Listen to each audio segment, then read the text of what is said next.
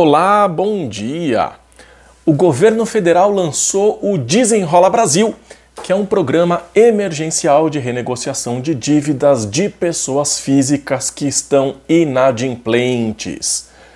Como existem muitas dúvidas sobre o programa, eu vou tentar descomplicar para você. A primeira coisa é que esse programa é emergencial.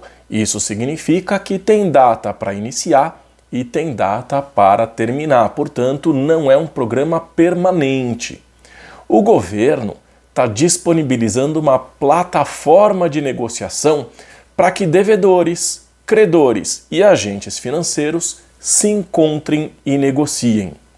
Não é o governo que vai assumir a dívida, como muitas pessoas estão entendendo. Não é isso. O governo não vai ficar com a dívida de ninguém.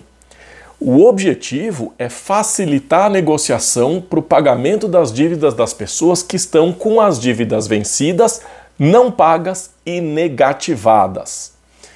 Então a pergunta é quem ganha com isso? Ganha o devedor, que vai poder pagar as suas dívidas com taxas mais atrativas, ganha o credor, que vai poder receber, ganha a instituição financeira pela mediação e ganha o governo apresentando indicadores de inadimplência da população mais baixos. Mas esse programa tem muitas travas, tem muitas regras e é preciso ficar atento aos detalhes. A primeira regra é que só vai poder participar do programa quem tiver renda bruta de até dois salários mínimos, portanto, renda bruta de até R$ 2.640 ou aquelas pessoas que já estejam inscritas no cadastro único. A segunda regra é que o programa vale para dívidas que foram negativadas nos órgãos de proteção ao crédito somente entre os anos de 2019 e 2022. E não é qualquer dívida, não é toda dívida que entra nesse programa. As que entram são basicamente as dívidas com energia, com água, gás, as dívidas no comércio e com os bancos. Mas não entram os inadimplentes, por exemplo, com financiamento imobiliário. São duas faixas de dívidas com regras diferentes. A primeira delas é para valores de dívidas negativadas que somadas chegam a 5 mil reais. Para essa faixa, os agentes financeiros vão ter a garantia do FGO, o Fundo Garantidor de Operações. A segunda faixa é de inadimplências negativadas que somam até 20 mil reais e essas não terão o FGO, portanto, o risco é maior para o credor e possivelmente as taxas serão mais altas em relação àquelas taxas que vão ser ofertadas na faixa 1, que é de dívidas até 5 mil. Os bancos, Banco do Brasil, Bradesco, Itaú e Santander já manifestaram aderência ao programa Desenrola Brasil.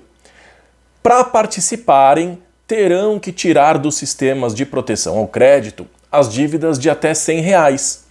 O que muita gente confunde é que tirar do sistema não significa que a dívida será dada como quitada. A dívida ainda existe e, portanto, o credor tem cinco anos para cobrar essa dívida na justiça. Mas as pessoas com dívidas de até 100 reais não estarão mais com o nome sujo. Isso parece bom porque, sem o nome sujo, as pessoas podem recorrer a créditos. Mas é preciso tomar muito cuidado porque a dívida permanece, ela tem que ser paga. E com as taxas altas, não é aconselhável fazer novas dívidas até que essas sejam quitadas. Então, sai o valor da, do, do, dos órgãos de proteção ao crédito, mas a dívida existe, ela precisa ser paga. A parte que eu particularmente considero interessante e acho que é bacana desse programa é que haverá um leilão de taxas e quem oferecer a menor taxa é que vai vencer. Então isso estimula a terem taxas mais baixas. Os leilões vão ocorrer com perfis de devedores semelhantes, tipo setor de atuação, né? Uh, valor das dívidas, o tempo de negativação, E aí, as taxas vão ser reduzidas em função do interesse em cada perfil de inadimplente. Então, por enquanto, não existe uma taxa fixa, mas a gente sabe que haverá uma competição e o beneficiado com isso é o devedor, que deve ter taxas mais atrativas.